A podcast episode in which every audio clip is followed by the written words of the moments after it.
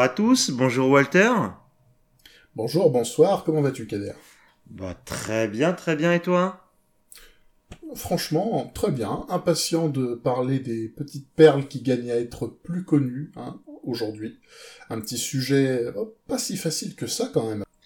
Bon, ça va être un sujet plutôt sympatoche, on va être posé au calme des vieux papis qui viennent Voilà. dire aux plus jeunes, regardez, tenez, voici des trucs bien. Ah oui, la bagarre c'était sympa, mais de temps en temps il faut savoir arrêter de se battre. C'est pas pour vraiment devenir copain ou quoi que ce soit, c'est parce que si on fait que se battre, au bout d'un moment on n'a plus de force. Et du coup se battre n'a plus aucune saveur. Donc il faut savoir regagner un peu d'énergie avant de se battre. Oui, puis il faut savoir aimer pour pouvoir détester aussi. C'est vrai. Ah. Car sans, sans amour, y a-t-il de la haine? Cet épisode est déjà trop chiant. Donc, nous allons parler des perles qui gagnent à être plus connues, ces petites choses qui, d'après nous, ne sont pas forcément inconnues au bataillon, mais mériteraient d'être plus vues et plus connues qu'elles ne le sont à l'heure actuelle. Exactement, c'est très bien résumé. Euh, donc il va y avoir un petit peu de tout, hein, pas forcément du jeu vidéo ou du film, il va y avoir aussi en tout cas dans mon cas, un peu de série, un peu de manga. Voilà, on est open. L'art en général. Exactement. Eh bien, je vais t'inviter à commencer, mon cher Walter. Eh bien, j'accepte l'invitation. Alors, bien évidemment, tu as vu Starship Troopers. En effet. bien sûr, comme tout le monde, et contrairement à une personne que nous avions connue à l'époque, Starship Troopers, c'est un film bien drôle et c'est absolument pas à prendre au sérieux. c'est vrai ça. Ouais, on a connu quelqu'un qui était persuadé que Starship Troopers était très sérieux. Bref, euh, nous allons parler de Starship Troopers, mais pas du film, parce que le film, tout le monde le connaît, et je pense que pratiquement tout le monde l'a vu. Je vais vous parler du livre. Eh oui, je vais pas parler que de séries, films ou jeux vidéo, on va parler d'un livre, The Starship Troopers, il me semble, en, en VO, ou Starship Troopers tout court, j'ai un doute. Ça a été traduit en français par Étoile garde à vous. Oui, je sais. Ah, ok. Ok, c'est quelque chose. Ah, c'est vieux. On va, on va mettre ça sur le compte de la vieillesse. Voilà. J'aurais limite mis ça sur le compte du Québec si je savais pas, mais... euh, Bon, voilà. En connaissant le Québec, ils auraient plutôt fait euh, les soldats des vaisseaux, un truc comme ça, un truc plus littéral. Mais bref, Starship Troopers, c'est un roman de science-fiction écrit en 1959 par un certain Robert E. Heinlein, qui est considéré comme un des piliers de la science-fiction entre guillemets moderne, avec euh, d'autres grands noms tels euh, Isaac Asimov par exemple. Et c'est un, livre de science-fiction dont je recommande très fortement la lecture. Tout d'abord, comparé au film, il y a vraiment pas grand-chose à voir. C'est, il y, y a beaucoup plus de différences que de points communs. C'est vraiment deux salles, deux ambiances, quoi. Le livre est beaucoup plus sérieux. Lui, pour le coup, il est vraiment sérieux. voilà, pas comme le film. Mais, euh, il est beaucoup plus sérieux, il est très intéressant. Euh, D'autant qu'on pourrait limite euh, craindre à la prophétie, hein, parce que la société décadente qui a mené à celle présentée dans le livre Starship Troopers, qui est donc une société militarisée, bah, on va pas dire fasciste, mais pas loin, eh ben, cette société décrite par Heinlein comme étant décadente et condamnée à la ruine, elle ressemble de plus en plus à la nôtre. Et si Robert Hein- Heinlein avait raison jusqu'au bout, ça veut dire que d'ici quelques décennies, il va y avoir des coups d'état militaires absolument partout, et qu'on va devenir des régimes fascistes où on est obligé de faire notre service militaire pour avoir tous nos droits. Donc euh, j'ai envie de dire, attention. Mais Starship Troopers est un livre très intéressant dans lequel il n'y a pas énormément d'action, c'est beaucoup plus orienté société pro-militariste, euh, description très positive de tout ce qui est militaire, l'instruction militaire, etc., le sens du devoir, l'amour pour la patrie. C'est un livre qui a fait un petit peu polémique, surtout au fil du temps, car il y a des, termes désignant les, aliens qui sont extrêmement péjoratifs et qui ont, qui ont dit qu'au final, bah, les, les- soldats qu'on voit dans le livre, c'est des nazillons, quoi. C'est peut-être pas complètement faux, ça a été tourné en ridicule dans le film, mais j'en parlerai plus en détail une autre fois. Voilà, Starship Troopers, que dire de plus? Un très très bon livre de science-fiction, qui est pas si long que ça à lire, hein, ça se lit vite, et qui vous donne vraiment une vision complètement différente de cet univers. C'est vrai que tu m'en avais déjà beaucoup parlé euh, de ça. euh, c'est vrai que moi j'ai vu que le film, je me suis jamais intéressé au bouquin. Euh, mais ouais, ouais, ok, très bien. Très bien, euh, ça, fait, ça, fait, ça peut faire une petite lecture. Oh, ça se lit en 2-3 heures, euh, c'est plié. 3 heures, je dirais, c'est plié. Ah, c'est parce que tu sais pas à quel rythme je lis, moi. Euh, ouais, je suis un, un lecteur très très lent. Bon, tu mettras 5 heures au lieu de 3, quoi. Ouais, voilà, exactement. Euh, ok, bah Starship Trooper, c'est noté. Et tu nous en reparleras. hein, voilà. Oui. Euh, bah écoute, euh, je veux me diriger vers euh, mon numéro 5 qui n'est pas un bouquin mais une série télé.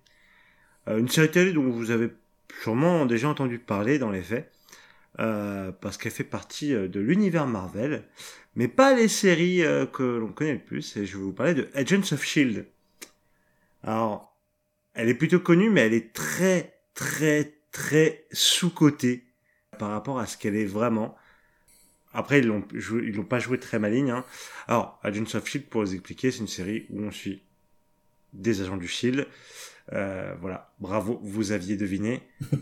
10 points pour Gryffondor. Euh, au travers euh, enfin, de- de- d'enquêtes, d'événements euh, qui euh, assez souvent suivent les événements qui se passent dans les films euh, du MCU. Alors, pas forcément tout le temps, mais ça arrive assez régulièrement que ça réponde à ce qui se passe dans un film au moment où l'épisode sort, que ce soit du Captain America ou autre. Alors, vous voyez où je veux en venir quand je vous dis Captain America The Winter Soldier, si vous avez vu le film. Et alors, c'est une série qui est très sous-cotée parce que, en fait, les premiers épisodes, ils sont grave plantés. Les premiers épisodes, ils sont nuls à chier. Vraiment. Euh, c'est, indécent. Et en fait, ils, s- ils- mais je pense que c'était, entre guillemets, volontaire. Enfin, pas que ça soit aussi nul que ça. Mais au début de la série, c'est vraiment la série type, euh, genre, une semaine, une enquête, euh, genre, euh, enfin, le truc assez nul. Type les experts, mais dans l'univers Marvel. Donc, tu t'en fous. Et en fait, Le, le truc que tu attends absolument pas, quoi. voilà. Et ensuite vient, arrivent les événements de Captain America, The Winter Soldier. Et là, la série décolle. Et moi, j'ai pas décroché euh, depuis. Là, bah, alors, elle vient de se finir. Euh, j'ai pas encore vu la dernière saison. J'attends qu'elle arrive sur Disney pour la regarder légalement parce que je suis pour euh, la consommation légale de produits culturels. Et euh, non, euh, vraiment, c'est c'est très très fun à suivre. Il y a pas mal d'implications. euh, Enfin, quand il y a des personnes, ils réutilisent des personnages secondaires de films, etc. Ça, ça, ça tasse bien l'univers. Honnêtement, moi, je la préfère aux séries Netflix. Alors, je ne dis pas qu'elle est meilleure que les séries Netflix, par exemple. Je ne pense pas que ce soit meilleur que la saison 1 de Daredevil. Mais, moi, c'est mon petit truc, euh, c'est ma petite série où vraiment, ça fait des, enfin, là, c'est la septième saison, ça va faire sept ans que, que je la regarde. Et que j'adore. Parce que, parce que déjà, ils te sortent des plot twists, mais incroyables. Genre vraiment. Et que des fois, ça va complètement over the top. Et ça, c'est un plaisir. Donc, je vous la recommande. Euh, voilà. Surtout si vous n'êtes pas allergique à l'univers Marvel. C'est tout ce que j'avais à dire sur Agents of Shield. J'ai pas regardé cette série, j'ai pas regardé Agent Carter non plus. Je sais pas si tu l'as essayé. Ah, euh, j'adore Agent Carter aussi. hein, ça aurait pu rentrer aussi ici. J'ai juste vu euh, WandaVision et, et Falcon and the Winter Soldier, et cette putain de série de Falcon and the Winter Soldier, à chaque fois que je pense à cette série, vu que on a toujours eu Captain America dans ce- pour ce genre de truc, à chaque fois je pense à Captain Falcon and the Winter Soldier, il y a quelque chose qui va pas du tout dans cette phrase. C'était la petite anecdote nulle. bah, il pourrait y avoir des belles voitures et, euh, et des Falcon Punch. Hein. Est-ce que ça aurait rendu cette série meilleure ou moins bonne? Oh, il y a débat. Il y a des trucs dans cette série qui sont vraiment pas bons. Mais bref. Des trucs qui sont vraiment pas bons, mais j'en vois certaines qualités quand bien. même. Mais, euh, Il y a des trucs qui sont vraiment très bien et des trucs qui sont vraiment pas bien. ouais. Mais bon, gardons ça pour un autre sujet. Gardons ça pour un autre sujet. En as-tu terminé avec euh, les agents de- du Shield? J'en ai fini, je te rends la main. Et je prends la main et je vais parler d'une série à mon tour, une série qui a commencé en 2014 euh, chez Stars et qui s'appelle Black Sails, qui est une série de pirates. Alors, les pirates, euh, qu'est-ce qu'on peut dire sur eux? On se dit ils sont cool, etc. Euh, bon, en vrai, c'était certainement des mecs ultra crasseux, euh, vraiment dégueux, qui, qui se contentaient de faire des saloperies et qui vivaient une vie incroyablement chiante et courte. Mais, grosso modo, Black Sails, bah, vous prenez l'univers de l'île au trésor, vous le glissez dans une ambiance Game of Thrones, ça donne Black Sails. C'est une série qui est supposément un préquel de l'île au trésor. Sauf qu'il y a vraiment cette ambiance Game of Thrones, c'est-à-dire que c'est violent, c'est cru, c'est crade, et, tout, et le tout fait cohérent. Ça mélange un petit peu quelques trucs un peu épiques, mais pas trop, avec une grosse dose de réalisme. Et j'ai beaucoup aimé cette série justement pour ça, le, côté réaliste qu'il y a vis-à-vis du monde de Black Sails et de comment il fonctionne. À partir du moment où il y a de l'action, le réalisme il est en prison. Mais le monde de Black Sails en lui-même est assez réaliste, et surtout, ça permet de mettre en avant quelque chose de très intéressant, c'est qu'au final, les pirates, c'est les vrais représentants de la démocratie, quand on y réfléchit. La manière dont les pirates fonctionnaient à cette époque, donc l'époque vraiment de l'âge d'or de la piraterie, hein, les années euh, fin 1700, 1800, euh, c'était vraiment de la démocratie à l'état pur. C'est-à-dire que chaque grande décision était prise par vote dans les bateaux, le capitaine avait, une voix, un vote qui comptait pour un, comme n'importe qui. Euh, il y avait toujours des codes à respecter, le capitaine prenait les décisions, mais si on trouvait que le capitaine était mauvais, eh bien il pouvait être déposé. Il valait mieux éviter qu'il le soit pour lui. Ça restait quand même brutal, hein, bien sûr. Mais il y a un côté très intéressant dans le fait que les pirates, c'est pas juste des brutes qui se contentaient de suivre quelqu'un de plus gros et plus fort. Il y, avait des pirates qui s'étaient démarqués par leur sens de la mise en scène, des pirates qui s'étaient démarqués par leur intelligence. Et Black Sails permet de voir un peu mieux ce que peuvent être les pirates dans une ambiance plus réaliste que d'habitude. Alors, euh, le personnage principal est incarné par euh, Toby Stevens. Quel film vous avez pu voir cet acteur euh, Bon, alors il est le méchant d'un James Bond, mais c'est un des James Bond avec Pierce Brosnan, donc c'est pas terrible. Et il a joué dans la dernière adaptation des, des Dix Petits Nègres d'Agatha Christie, où il joue Armstrong, il me semble. C'est un, un, acteur qui est très très bon, à mon sens euh, sous-coté. Et il joue le rôle du capitaine Flint. Le capitaine Flint, c'était le pirate qui avait un gros trésor qui a été enterré sur une île, ce fameux trésor qu'on va retrouver dans l'île au trésor, spoiler. Et cette série montre les débuts et l'évolution d'un personnage qui s'appelle John Silver, et qui va devenir le légendaire Long John Silver. Et on voit cette série où John Silver, au début, c'est un, c'est un lâche qui rejoint les pirates parce qu'il a vraiment pas d'option, euh, et qui essaie de leur, euh, de leur fausser compagnie dès qu'il peut. Et à la fin de la série, on voit qu'il est devenu le mec le plus dangereux, le plus calculateur, il est devenu un, pirate de légende.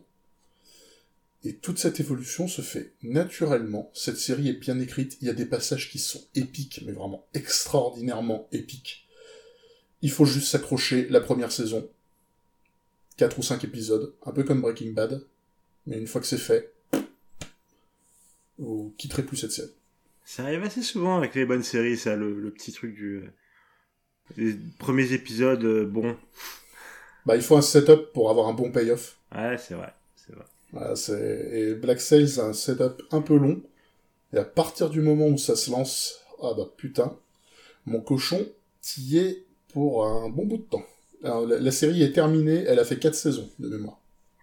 Ok, très bien. Et je savais pas du tout que c'était un préquel euh, à l'île du trésor. Hum, j'avais entendu parler de la série, mais euh, de loin, donc euh, je savais pas du tout. C'est vraiment anecdotique, c'est juste histoire de dire qu'il y a Long John Silver dedans. Non, ok. Euh, bah, très bien, est-ce que tu as, tu as fini avec euh, Black Sails? Et oui.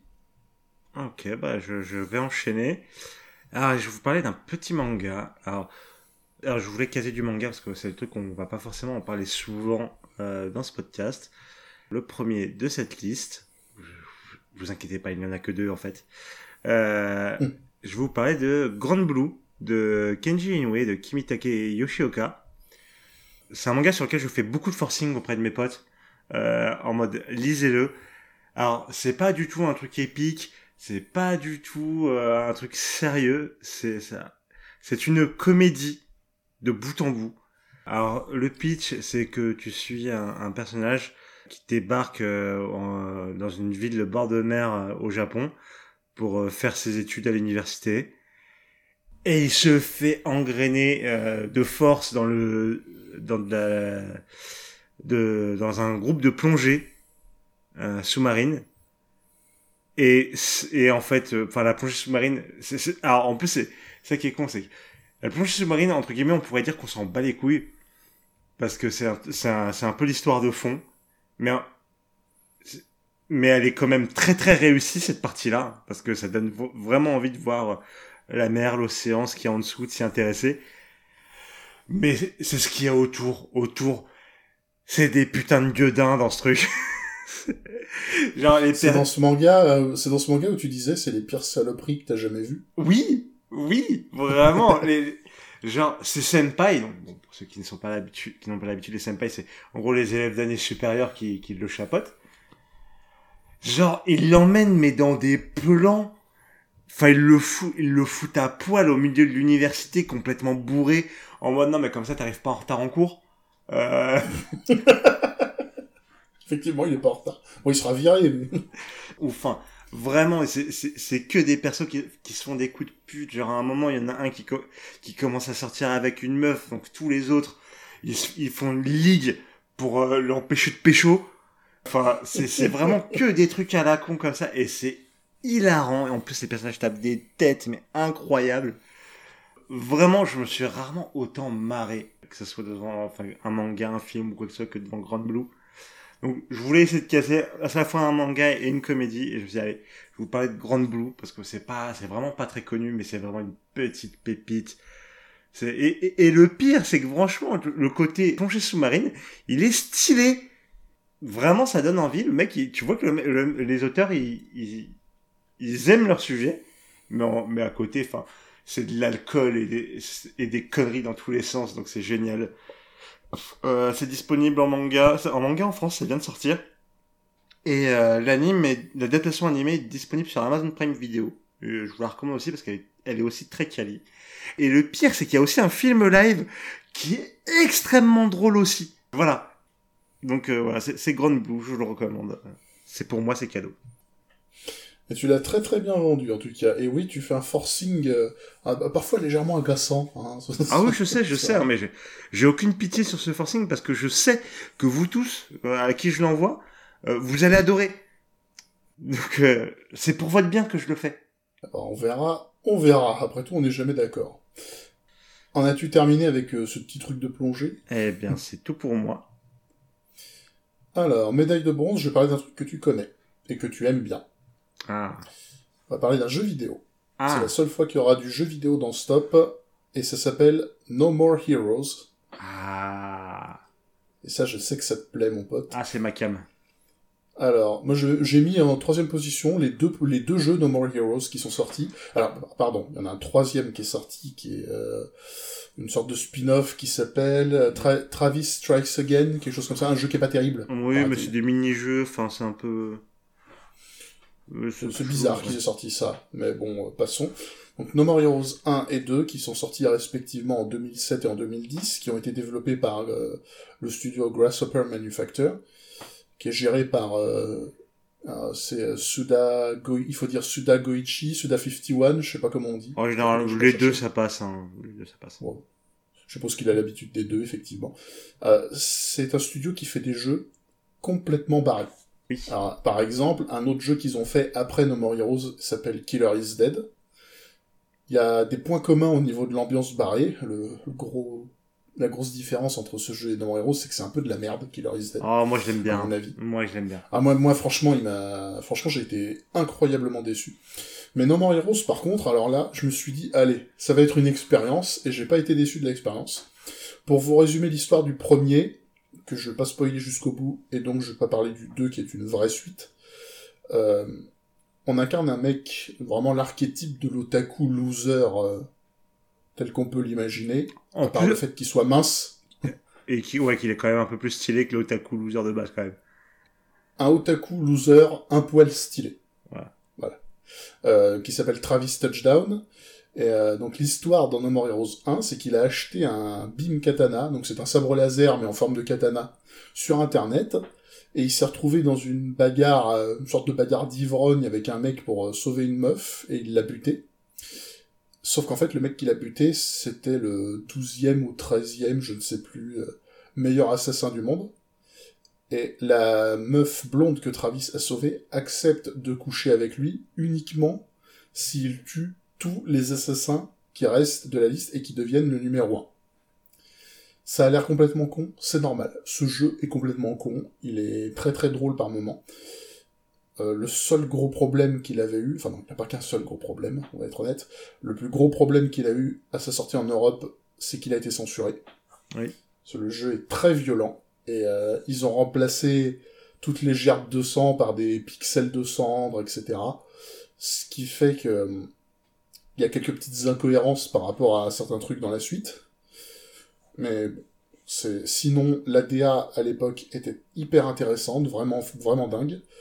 Le gameplay action était pas trop mal, même s'il y avait quelques défauts. Le vrai boss final du jeu, où il faut littéralement une demi-heure de combat pour le buter parce qu'il a beaucoup trop de points de vie, par exemple. Euh, tout l'argent à emmagasiner pour pouvoir continuer dans le jeu, parce que c'est un petit truc assez rigolo dans le premier jeu, c'est qu'il faut payer le droit de faire la mission. Et pour avoir l'argent, bah t'es obligé d'enchaîner des petits boulots. Donc t'as des boulots d'assassin, qui font gagner plus d'argent mais qui te font faire faire un vrai jeu d'action. Mais t'as aussi des petits boulots Lego qui te, per- où tu peux gagner de l'argent en ramassant des noix de coco ou en tondant la pelouse. Ah, les noix de coco, je l'ai beaucoup fait. hein. Ce qui est absolument incroyable. Euh, c'est une ambiance délirante, c'est une histoire intéressante. Et No More Heroes 2 qui est sorti, qui a pas eu un très très gros succès si ma mémoire est bonne, eh ben j'ai trouvé qu'il était mieux foutu en termes de gameplay dans sa globalité. Il avait euh, une histoire et un développement des personnages qui était très sympa. Il était juste gâché par deux trois passages du jeu qui étaient vraiment pas bons. Mais globalement, ça restait un super jeu, un jeu qui méritait de faire un petit peu plus parler de lui. Et No More Heroes 3 va sortir, Cet été, ouais.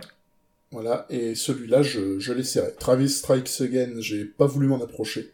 No More Heroes 3, évidemment, j'y toucherai. Oh, bien entendu. Ce serait Day One pour moi. Euh, à peu près pareil pour moi, je pense. Euh, mais ouais, No More Heroes, euh, ex- enfin, excellente pépite. euh. Ça fait, pour moi, c'est le jeu que je mets dans ma définition de, de jeux qui ont des défauts, mais qui les transcendent et qui sont excellents. C'est, enfin, pour moi, c'est mon meilleur souvenir de la Wii. Euh, No More Heroes et No More Heroes 2. C'est un des meilleurs jeux de la Wii, oui, je pense. Alors que, fr- franchement, le jeu, il est, il est, il est plein de défauts. On s'en bat, Ah mais oui, on s'en bat les couilles.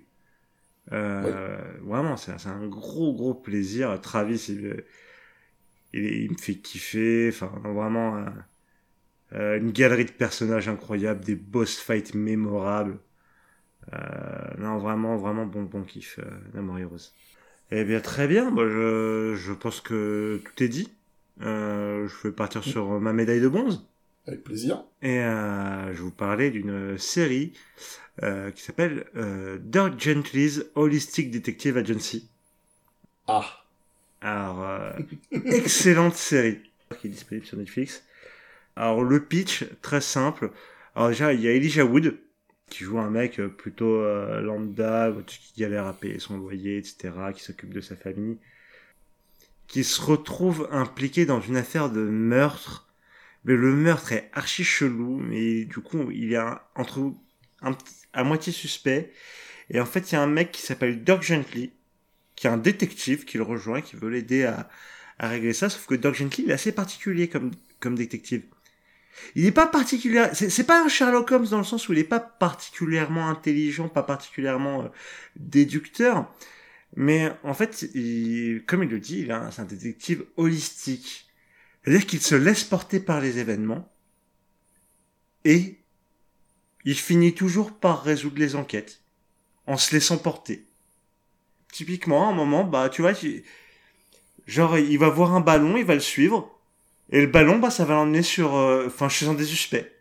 Voilà. C'est ce genre de truc. Vraiment complètement con. Alors, euh, c'est pas du tout une série, une enquête, un épisode, hein, comme euh, je pouvais le critiquer tout à l'heure sur, euh, Sur le début d'Agents of Shield. C'est vraiment chaque saison est une enquête. Et c'est vraiment, c'est des trucs, ça part dans tous les sens, des choses, des trucs que vous ne pourriez pas imaginer. Euh, j'ai j'ai pas envie d'en dire plus pour euh, pas spoiler parce que ça fait vraiment partie de la surprise du truc. Mais tout est improbable, mais tout finit par faire sens. Et alors que vraiment il y a une galerie de personnages, enfin parce que il y a Dirk Gently qui est le détective holistique, mais il se trouve que par exemple il y a un personnage qui est un assassin holistique, c'est-à-dire qui qui suit les trucs qui se passent et qui finit toujours par tuer des gens. Voilà. Euh... et, euh, et, au milieu de ça, t'as Elijah Wood. Voilà, qui est là. Alors donc, il y a, y a, deux saisons, c'est sur Netflix. Alors malheureusement, il n'y a pas de troisième saison, la série a été annulée. Euh, on a espoir toujours euh, que Netflix, en fait, parce qu'à la base c'est une série BBC, on a toujours très fort espoir que Netflix rachète euh, les droits euh, parce que c'était vraiment génial. Il euh, y a vraiment une fanbase qui s'est montée autour, mais c'est vrai que c'est assez, euh, c'est assez de niche. Mais vraiment, donnez-lui sa chance parce que ça paraît extrêmement chelou, mais c'est c'est incroyable, c'est génial, c'est c'est hilarant, c'est bien écrit. Voilà, j'adore Doug Jenkins, Holistic Detective Agency. Foncez, c'est enfin vraiment, vous perdrez pas votre temps. Alors, euh... j'ai essayé de regarder. Ah, voilà, c'est le moment de la bataille. Que... Bon, ça va pas durer très très longtemps.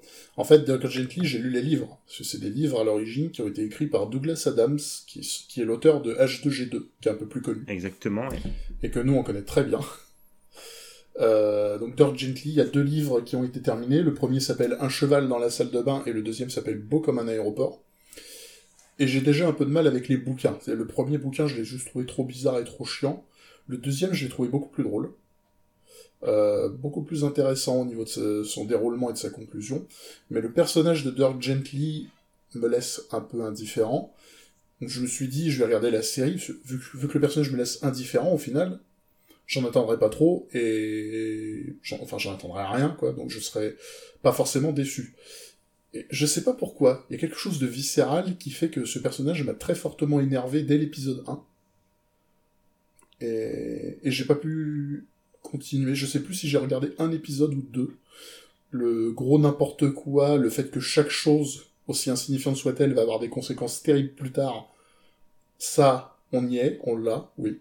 Ça a l'air de très bien respecter le délire du livre. Mais moi, j'ai pas accroché du tout. Par contre, Elijah Wood, oui, fait un travail sublime dès le premier épisode en mec qui est confronté à un truc qui n'a absolument aucune explication logique. Et lui, il est au milieu et il se dit, mais what the fuck. tout le dépasse. Très très bien. Ouais, oh, Elijah Wood, excellent acteur, hein, on va pas se mentir. Excellent acteur, même si dans Le Seigneur des Anneaux, t'es un peu casse-couille par moment. Ah, c'est pas lui qui est casse-couille, c'est Frodon. Ah non, c'est Frodon, c'est pas lui. Lui, il a rien à voir avec ça.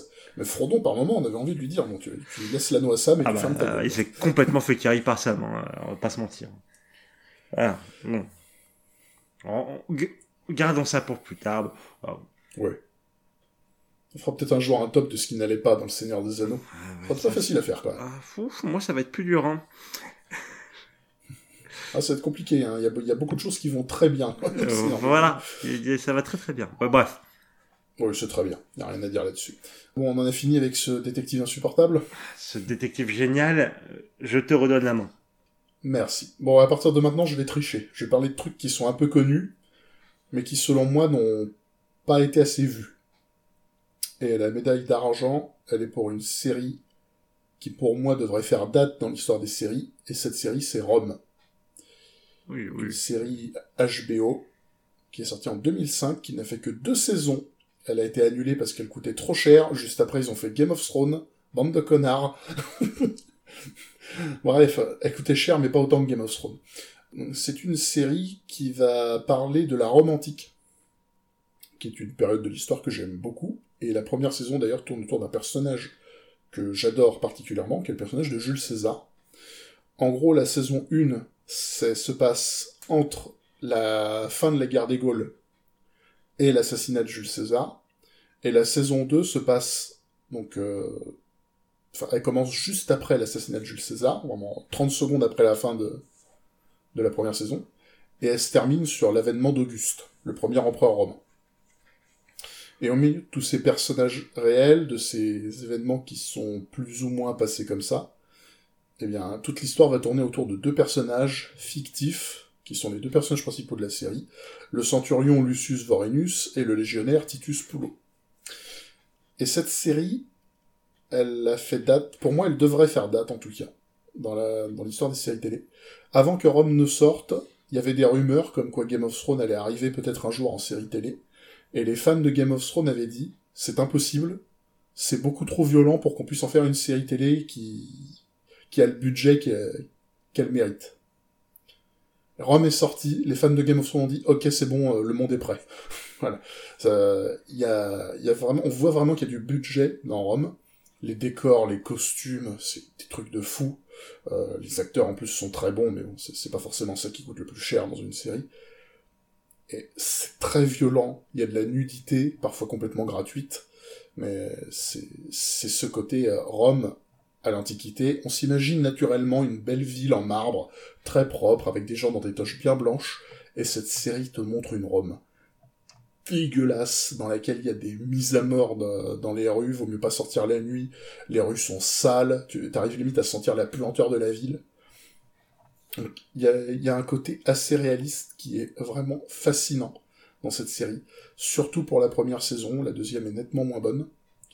Mais par contre, la première saison avec César, qui est interprété magistralement par, euh, par son acteur, dont je ne vais pas prononcer le nom parce que je vais forcément le massacrer, euh, c'est celui qui joue Steppenwolf dans Justice League. Oh, le pauvre ah, C'est un acteur qui fait pratiquement que des seconds rôles, mais à chaque fois, je le trouve très bon. Euh, ah, sa façon de jouer Jules César, après avoir l'avoir vu jouer Jules César, tu peux voir personne d'autre jouer Jules César. Tu te dis c'est lui, quoi. Ça a toujours été lui. Euh, bref, Rome, beaucoup de gens connaissent, beaucoup de gens en parlent, mais peu de gens l'ont vu. Et regardez au moins la première saison, sincèrement. Ok, ok. Alors j'ai pas regardé Rome. J'avoue que ça m'intéresse pas des masses. Essaye. Essaye juste 2-3 épisodes, tu verras. Oui, possiblement un jour, mais je te garantis rien, parce que vraiment c'est... Ah, ça me tente pas du tout, quoi. Euh, je doute pas que ça soit bon, pas du tout. Mais euh, c'est moyennement mon, délire. mais peut-être un jour. Peut-être un jour. Ah, tout comme moi, peut-être un jour, je reprendrai The Expanse. oh, je sais que tu vas reprendre The Expanse. Putain, mais j'aurais dû mettre The Expanse dans cette liste, en fait. Je viens d'y penser. Oh, les gens en parlent beaucoup trop hein, en ce moment. C'est vrai que ça, ça a commencé à faire son chemin. Mais ça mériterait d'être beaucoup plus vu. Mais euh, j'y avais pas pensé. C'est vrai qu'en ce moment, comme en ce moment, j'en vois beaucoup sur Twitter. J'ai pas, j'ai pas pensé à le mettre dans les trucs. Euh. Mais bon. Ah, si Twitter était pertinent, ça se serait. Bref. sur certains trucs, ça peut être intéressant. Mais bref, oui, en général. Oui, sur certains points. Euh, eh ben écoute, euh, c'est tout pour Rome? C'est tout pour Rome et j'attends ta médaille d'argent. Alors ma médaille d'argent, donc ça va être le deuxième manga de cette liste et je vais vous parler de Chainsaw Man de Tatsuki Fujimoto. Alors, je sais pas si je triche un peu parce que ça, pareil, ça commence à faire son bonhomme de chemin, Chainsaw Man. Euh, ça commence à pas mal. Euh, enfin, tous ceux qui lisent pas mal de mangas sont vraiment, enfin, ouais, ils ont lu Chainsaw Man. Euh, et comme il y a l'animé qui arrive, euh, qui arrive d'ici la fin de l'année ou début de l'année prochaine, je ne sais plus. Euh, par le studio Mappa d'ailleurs, hein, qui s'est occupé de Jujutsu Kaisen ou de la, de la dernière saison de l'attaque des Titans. Donc un, truc, un studio qui fait des trucs quand même plutôt pas mal. Euh, pas mal. C'est, il y a moyen que ce soit une très bonne adaptation. En tout cas, moi, je l'attends énormément. Et du coup, Chainsaw Man, euh, de quoi ça parle? Eh ben, ça parle euh, d'un, d'un jeune homme qui s'appelle Denji, qui, euh, suite au suicide de son père, euh, et a récupéré ses dettes qu'il doit payer auprès de, de la mafia. Pour les payer, bah, il vend certains de ses organes. Et derrière ça, il fait de la chasse de, il se fait de la chasse de démons pour essayer de gagner un peu d'argent. C'est très joyeux, c'est très très joyeux. Oui, Chainsaw Man, c'est très joyeux. et euh, bon, de fil en aiguille, les mafieux ont essayé de, l'enculer un peu. Euh, ils se sont fait posséder par un démon zombie. Il les bute tous et il se fait et juste après les avoir butés, il se fait recueillir par une dame des services euh, de santé publique euh, spécialisée dans les démons euh, qui s'appelle Makima et qui lui dit écoute suis-moi deviens mon animal de compagnie et euh, je te donnerai de la bouffe tous les jours. Et lui bah il suit parce qu'il veut de la bouffe et parce qu'il aime bien les boobs de Makima aussi. Euh, vraiment alors c'est pas pour déconner hein, il dit vraiment enfin lui son but dans sa vie c'est bouffer et toucher des boobs. Vraiment. Et il veut ceux de Makima au, au passage. Et il les aura, spoiler.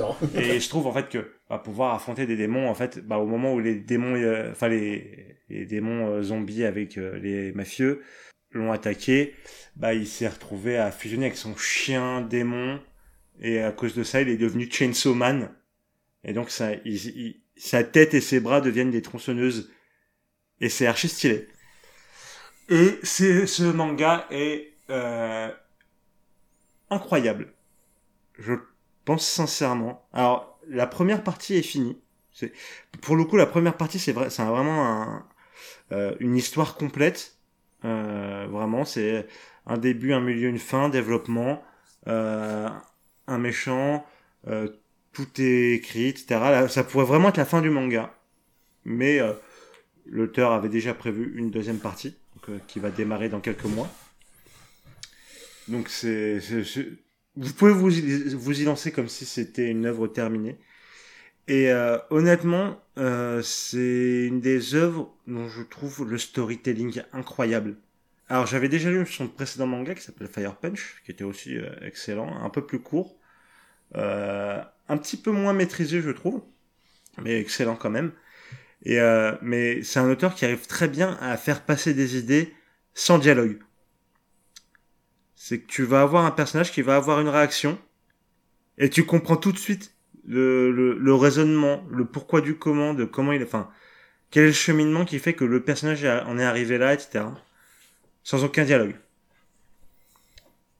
Hmm. Ça, c'est effectivement un, un truc que je regrette un petit peu, de, surtout au cinéma, c'est que c'était très courant à une certaine époque de, de faire du vrai show don't tell, comme on dit. Exactement. Euh, Mais moi, c'est, On, on ne décrit pas les choses, on les montre, et on est censé comprendre tout seul parce qu'on n'est pas des idiots. Et ça, c'est quelque chose qui a complètement disparu, euh, ou presque, du cinéma, et, et qui me manque. ah, beaucoup. je te rejoins complètement. Moi, il y a deux principes très importants dans une, qui font qu'une œuvre est, est une pépite absolue ou non. C'est est-ce que ça respecte le show don't tell et le keep it simple. Le keep it simple? C'est pour moi, si, si tu arrives à avoir ces deux choses-là, c'est que pour moi, t'es es une œuvre qui, par définition, est intemporelle. Et qui, euh, et qui, généralement, est une excellente pépite. Et c'est pour ça que je déteste les œuvres des Wachowski. Voilà.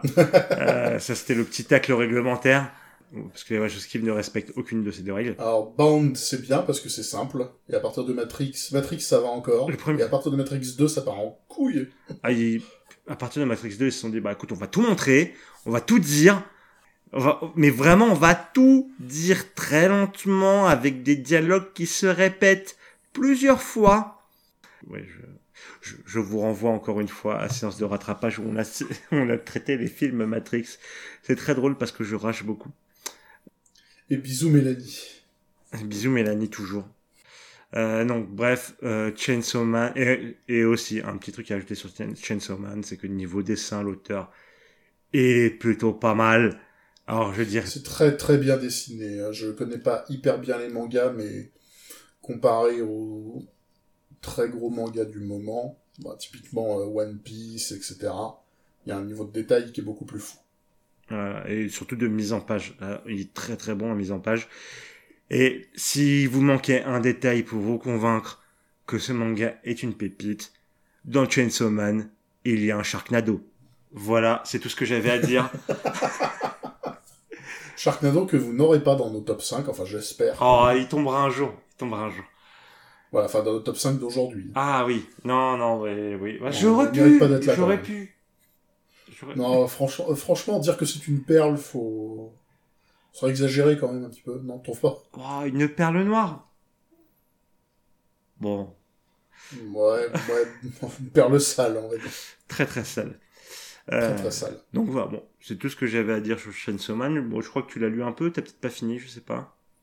Euh, j'avais commencé, j'avais trouvé ça intéressant. Comme beaucoup de mangas que j'ai commencé, j'ai arrêté. Mais euh, si tu me dis qu'il y a une histoire qui est terminée maintenant, je vais recommencer. Parce que c'est un petit truc qui est un peu agaçant avec certains mangas, c'est quand ça commence et que tu vois que t'es au chapitre 700 et que c'est pas fini.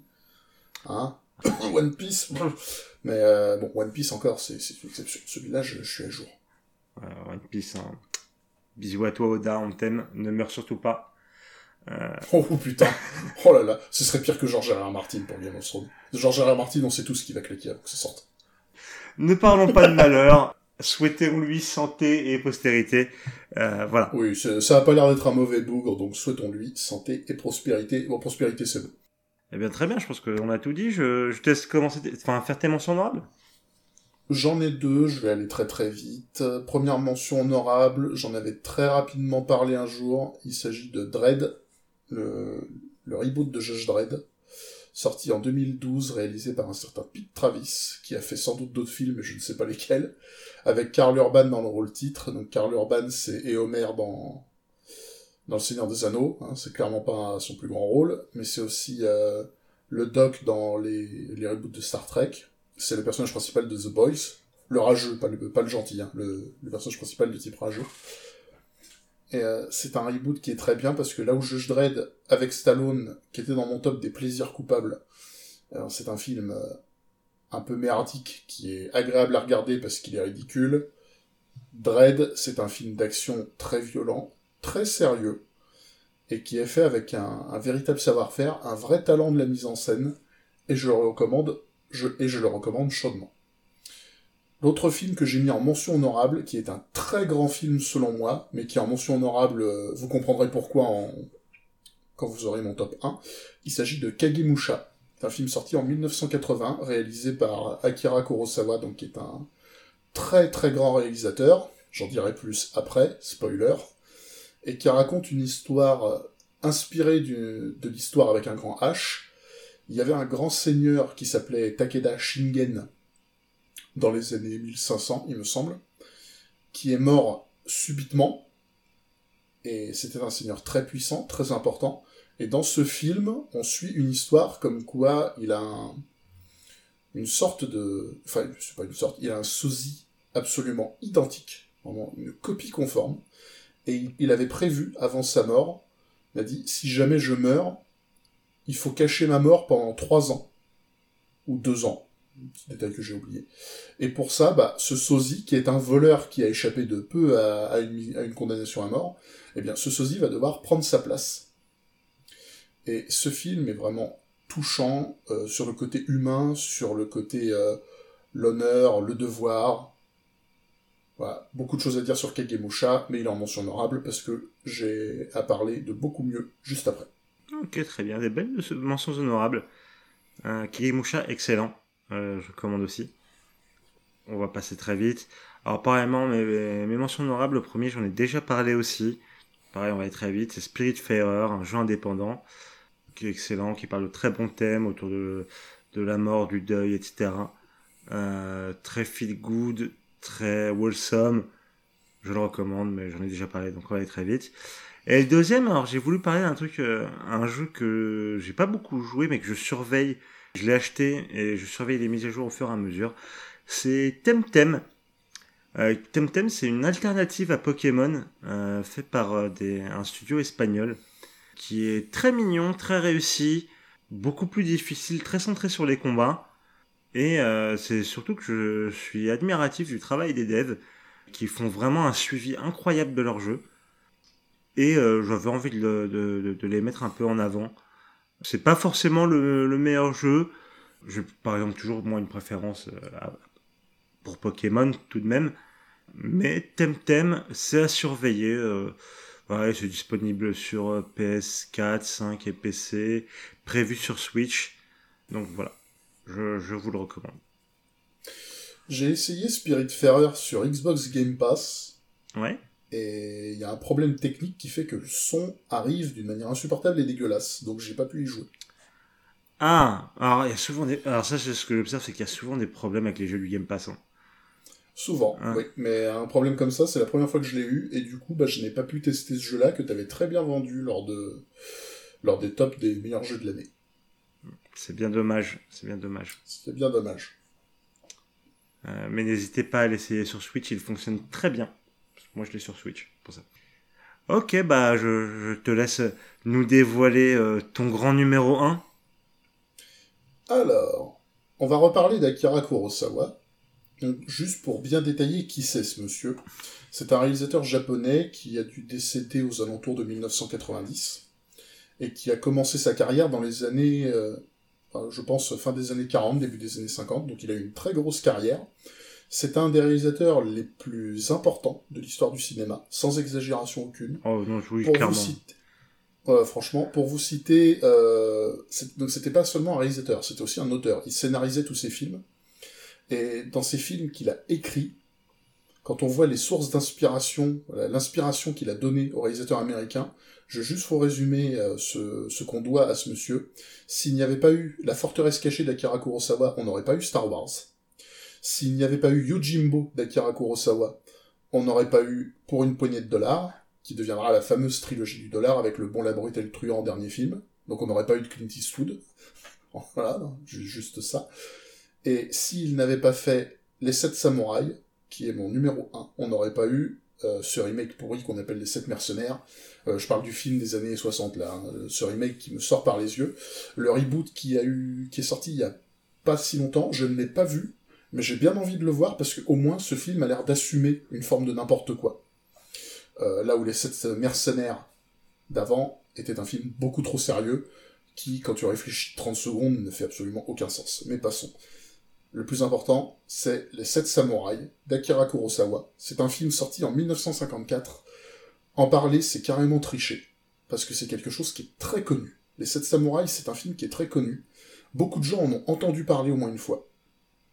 Mais très peu de gens l'ont vu. Et ça s'explique très facilement pourquoi les gens ne l'ont pas vu. 1954, à une époque où le film n'a pas été doublé, donc on est obligé de le voir en version originale sous-titrée, et à une époque où les films étaient majoritairement en noir et blanc, et c'est le cas de ce film, et en plus il dure 3 heures et quart. Donc le film il cumule. 3 heures et quart de noir et blanc en japonais sous-titré français, obligatoire. Oui, il y en a plein que ça dégoûte. Et pourtant, ce film est absolument extraordinaire. Les 3 heures et quart passent très vite, très très très vite, alors que le rythme est plutôt lent, étrangement, mais on est vraiment transporté par l'histoire de ce film. Pour vous résumer le scénario très rapidement, un village de paysans est régulièrement attaqué par des bandits euh, qui volent leur culture, leur richesse et leurs femmes de temps en temps, s'ils ont le malheur de croiser une femme jolie. Et les paysans en ont marre, ils veulent se défendre. Le problème, c'est que ce sont des paysans, ils n'ont pas d'armes, ils n'ont. Le, le système de classe fait qu'ils n'ont pas le droit de se défendre, en fait. Et l'ancien du village a alors l'idée engageons des samouraïs sans maître, en échange de nourriture et d'un logement. Ils viendront nous aider à lutter contre les bandits. En gros, il faut trouver des samouraïs, donc des nobles guerriers, qui acceptent de se battre pour des paysans, donc contre ni richesse, ni gloire, ni honneur, juste l'envie de rendre service. Et ce film va montrer donc sept samouraïs qui sont recrutés, qui vont accepter de servir euh, ce village, de défendre ce village.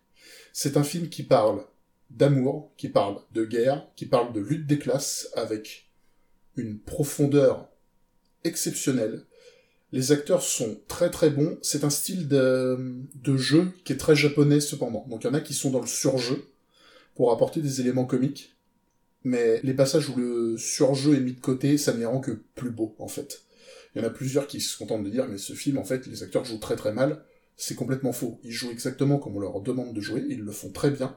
Et tous ces moments où ils surjouent, bah, par rapport à la scène très triste qu'il y aura après, où ils auront vraiment un air grave, qui est absolument pas surjoué, ça fait un choc, et un choc dans le bon sens du terme. Euh, je, je sais pas quoi dire de plus sur ce film.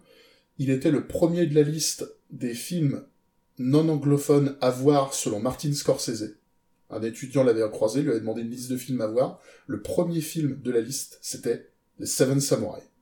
Voilà, Seven Samurai, premier film à voir. Euh, ça a donné une série animée qui s'appelle Samurai Seven. Beaucoup se sont inspirés de ce film, de sa manière de réaliser, de son rythme, la façon dont la caméra se pose. On parlait du show don't tell. Eh bien, Les Sept Samouraïs, c'est un de ces nombreux films où il y a des scènes où il n'y a pas un dialogue, et t'as beaucoup plus d'émotions que tous les films récents, où t'as un personnage important qui vient de mourir, et t'as quelqu'un qui fait un monologue pour expliquer pourquoi c'est triste qu'il soit mort. T'as pas besoin de ça dans ce film. T'as la caméra, t'as la musique, t'as le vent qui souffle la poussière, les étendards qui flottent au vent. Et t'as pas besoin de plus. C'est une maestria de mise en scène, une maestria d'écriture. Et euh, merci euh, Akira Kurosawa Sama. clairement, rien à ajouter. Hein. Le Kurosawa, c'est une légende absolue du cinéma. Les sept, les sept samouraïs, si tu te prétends un peu cinéphile, tu l'as vu dans ta vie. Enfin, vraiment, c'est... Voilà. Bah, c'est ce que je reproche un petit peu à, ce film, entre guillemets, c'est que, comme tu dis, si t'es cinéphile, tu l'as vu. Mais il n'est pas réservé aux cinéphiles. Ah non, il non. pas comme... Euh, voilà, c'est... Oui, je, je, sais bien que ce que tu voulais dire. Mais il y a des films comme ça, comme, euh, comme Metropolis, comme Citizen Kane, où il y, en a, il y a plein de gens qui vont dire si vous n'êtes pas intéressé par le cinéma, ça sert à rien de les regarder, c'est plus pour sa valeur dans l'histoire que ce film est connu et, et qu'il mérite d'être vu, c'est plus pour de la culture.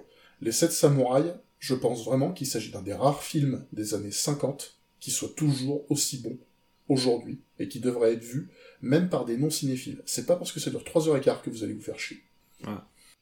Je, je, suis complètement non, je suis complètement d'accord sur euh, sur euh, les 7 samouraïs. C'est valeur sûre. Je suis surpris de, voir que tu l'as. Enfin, pas surpris, mais je suis ravi d'apprendre que tu l'as vu. Je, ne savais pas. Euh, je l'ai vu il y a longtemps. Mais tu sais, c'est mon côté weeb. Oui, il y a des samouraïs, alors je regarde. bah, on va dire que tu. Enfin. De la même manière qu'il a influencé le, cinéma euh, étranger, type Star Wars, etc. Donc, déjà, comme j'aime pas mal Star Wars, euh, j'étais au courant de cette affiliation avec les sept samouraïs. Mais dire, j'ai mangé tellement de mangas et d'animés dans ma vie que et que les, les sept samouraïs ça a tellement influencé tout ça qu'au bout d'un moment il fallait que je le regarde. c'est c'est c'est ce, ce film-là il faut le voir, oui ça c'est sûr. Mais je l'ai vu quand même il y a longtemps. Ça doit bien faire une bonne, presque une dizaine d'années je dirais.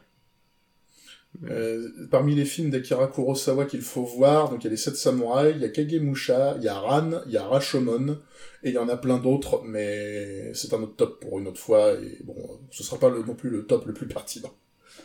Ah, bien oui, regardez euh, les Sept Samouraïs, et intéressez-vous à Kurosawa. Oui. Bon, je pense qu'on on, l'a tout dit. Euh... On n'a pas suffisamment dit, mais ça suffira. Alors moi, je vais vous parler d'un truc qui est quand même beaucoup moins culte. Euh, je suis désolé. Ah, mais c'est pour c'est triché. Hein. Les 7 samouraïs, c'est archi culte. J'ai un peu triché en même temps. Ouais, ouais, ouais, on peut dire plus culte que ça, c'est ouais, c'est difficile. Mais je vous parle quand même d'une œuvre que j'aime énormément, qui commence à aussi pareil à avoir une fanbase.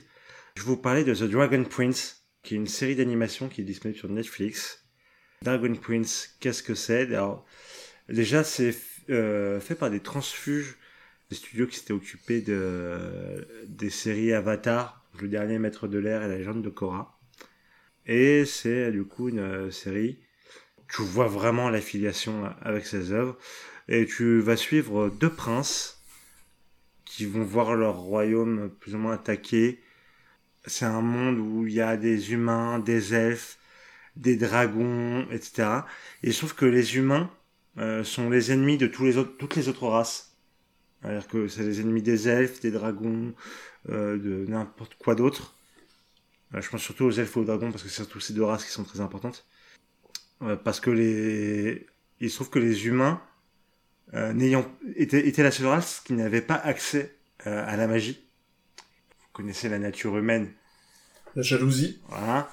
Enfin, jalousie et le fait qu'on veut être au-dessus fait qu'ils se sont tourner vers la magie noire, qui utilise l'énergie des êtres vivants, mais d'autres êtres vivants, pas ta propre énergie. Ils vont utiliser les insectes, les, les plantes, les elfes, les dragons, pour pouvoir faire de la magie. Ce qui va enchaîner une guerre, etc. Il se trouve que le père, de, des deux princes, qui est donc le roi, a sa tête mise à prix euh, par euh, les elfes, euh, les, les elfes de la lune, je crois que c'est le nom de la race. Je, je voulais pas dire elfes de la nuit, parce que c'est pas Warcraft. Évitons un accident. voilà. Et du coup, il, il rejoint les princes. Et comme si les elfes décident que tu vas mourir, tu vas mourir. Bon, c'est un peu la merde.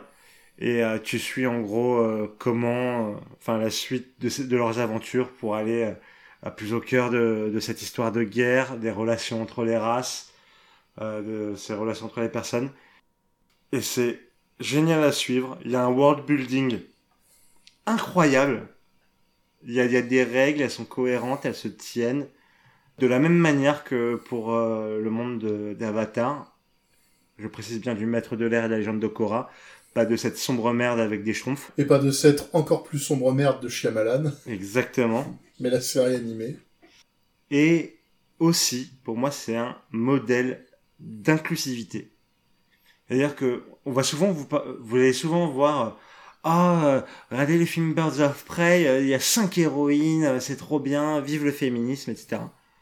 C'est de la merde. Déjà parce que le film c'est de la merde et pour moi c'est pas comme ça que tu vends de l'inclusivité. Hum, je suis d'accord. Dans The Dragon Prince, il y a énormément d'inclusivité dans le sens où il y a un personnage handicapé euh, qui est sourde et qui est extrêmement badass. Mais jamais, on va, enfin, elle va jamais prendre elle va jamais mettre son, euh, son handicap en avant. Son handicap, ça fait partie d'elle, mais c'est pas ça. Enfin, elle n'est pas son handicap. Pareillement, tu vas avoir, euh, tu vas avoir pas, euh, pas mal de, de couples homosexuels. C'est normal dans ce monde. Et ça passe extrêmement bien, parce que c'est pas ça qui les définit. C'est, ils le sont, très bien, ils sont là, c'est des personnages importants. Mais voilà, c'est tout, c'est des personnages, enfin, ce sont des personnages écrits qui ont, qui, euh, qui sont travaillés avant d'être leurs différences. Pareillement, L'exemple parfait de pourquoi Ellen Ripley sera toujours une meilleure figure féministe que Captain Marvel, c'est parce que Ellen Ripley ferme sa gueule et on a besoin de on n'a pas besoin qu'on nous le dise pour comprendre qu'elle est badass. Exactement. Pareillement avec un roi black ou ce genre de choses. Il y a beaucoup de, jeux- de, de choses de ce genre. Et c'est incroyablement bien écrit. Enfin là-dessus. euh, moi j'étais là, j'étais en mode bah ça c'est un bon taf. C'est un bon taf. Et en plus de ça, ils se permettent d'avoir un excellent scénario, des super musiques, euh, d'avoir une trame incroyable à suivre, avec pas mal de mystères, hein, d'avoir une œuvre de fantasy qui marche bien. Euh, donc c'est génial, foncez. Pour l'instant, il y a trois saisons euh, qui font une trame qui se tient. Netflix a confirmé quatre saisons en plus. Euh, Ah, rien que ça. oui, euh, qui vont arriver, je crois, à partir de l'année prochaine. Euh, qui seront pareil, une histoire. Je crois que normalement ça sera avec les mêmes personnages, mais là, ça va être une histoire sur quatre saisons. En, en gros, eux, les auteurs, à chaque fois, ils se sont dit, bah nous, on signe pour tant de saisons, on va pouvoir raconter telle histoire. Voilà, c'est le deal qu'ils voulaient. Euh, et puis si vous avez déjà vu le dernier Maître de l'air ou la légende d'Okara, vous savez que c'est Kali hein, tous les cas. Donc voilà, n'hésitez pas. Ça peut choquer un peu au début parce que c'est en CGI, pas en animation traditionnelle. Mais ça passe très bien. Et vraiment aussi, j'adore les personnages. Et je vais vous le dire, Bait, meilleur personnage. Quand vous le verrez, vous saurez. Voilà, c'est tout pour moi. C'est en CGI comme le reboot de Saint Seiya. Pardon, désolé, je voulais pas raviver des blessures. Ouais, ça, ça l'a fait mal, hein. ça l'a fait très mal. Mais non, parce que là, c'est fait par une bonne équipe, du coup, c'est un truc qui fait, qui est bien, qui est beau. Hmm. Ah, c'est ça qui, ça fait la diff, ça fait la diff. hein. Mais quoi qu'il y a pire que Sensei, hein. Euh, je vous conseille, Oui. je vous conseille Ex-Arm, c'est incroyable. C'est de l'art, c'est de l'art. N'hésitez pas à foncer. C'est pour moi, ça me fait plaisir. Voilà, c'est gratuit. là.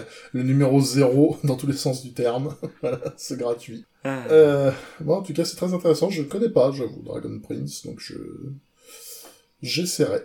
J'essaierai de le regarder pour une fois qu'un qu'une série montre la différence comme si c'était pas une différence, donc sans en parler. merci. Depuis le temps que j'attends de voir des gens qui traitent ça intelligemment, eh bien je vais évidemment essayer. Parce que par exemple, dans Falcon and the Winter Soldier, je trouve que c'est très mal fait. Mais passons. Ah ça, c'est un autre sujet. C'est un autre sujet. C'est un autre sujet, nous en parlerons sans doute euh, un jour. Et on va revenir un petit peu vers la vers la haine Ah. dans deux semaines. Ouais, mais de la haine, Mais on voit bien la s'amuser. haine gentille. Voilà, de la haine rigolote. C'est pour peu que ça existe. On va parler euh, des adaptations ratées. Voilà, donc un petit top 5 des adaptations que l'on trouve ratées, pour, euh, que l'on peut trouver ratées pour différentes raisons. J'insiste euh, sur ce point. Ça n'est pas parce qu'une adaptation est ratée, en fait, que le résultat est mauvais. Donc on peut très bien avoir des trucs qu'on trouve très bien, euh, mais qui ont un côté adaptation qui est pour nous raté. Et histoire d'éviter la facilité, le top 5 c'est le top 5 des adaptations ratées, sauf Dragon Ball Evolution. Voilà, Dragon Ball Evolution ne compte pas, il est un top à lui tout seul. Voilà, on se dit, bon, est-ce qu'on a vraiment besoin de, pa- de parler de ce film? Non. Voilà, on passe. euh, on passe. euh, il, mérite, il mérite tout ce qui, tout ce qui vit ce film. Voilà. Voilà. Alors là, c'est l'ambulance sur laquelle on aimerait bien tirer et qu'il a en même temps tellement cherché Ah, mais c'est, aime encore ça. c'est, l'ambulance qui passe avec les gyrophares euh, bien bobos, euh, qui t'insulte en passant et que toi, t'as envie de tirer dessus à la, à la Gatling, quoi. Enfin, vraiment. Mais bon, voilà. Ça ne sera pas. une ambulance rose et vert pomme sur laquelle il est écrit euh, Je vais soigner Adolf Hitler, quoi. Mais voilà, on n'en parlera pas parce que vous savez. Voilà, franchement, quel intérêt quel, quel est l'intérêt de parler de Dragon Ball Evolution quand on parle des adaptations ratées? C'est évident, c'est évident, voilà. Donc on, va éviter l'évidence euh, inutile et parler de, de trucs qui nous semblent, en tout cas, un peu plus intéressants. Eh bien, mon cher Kader, je pense que nous en avons terminé pour aujourd'hui. Il est vrai. Eh bien, merci beaucoup à toi. Mais pareillement, et merci surtout à vous, chers auditeurs et chères auditrices, et à dans deux semaines. Bisous. Bisous.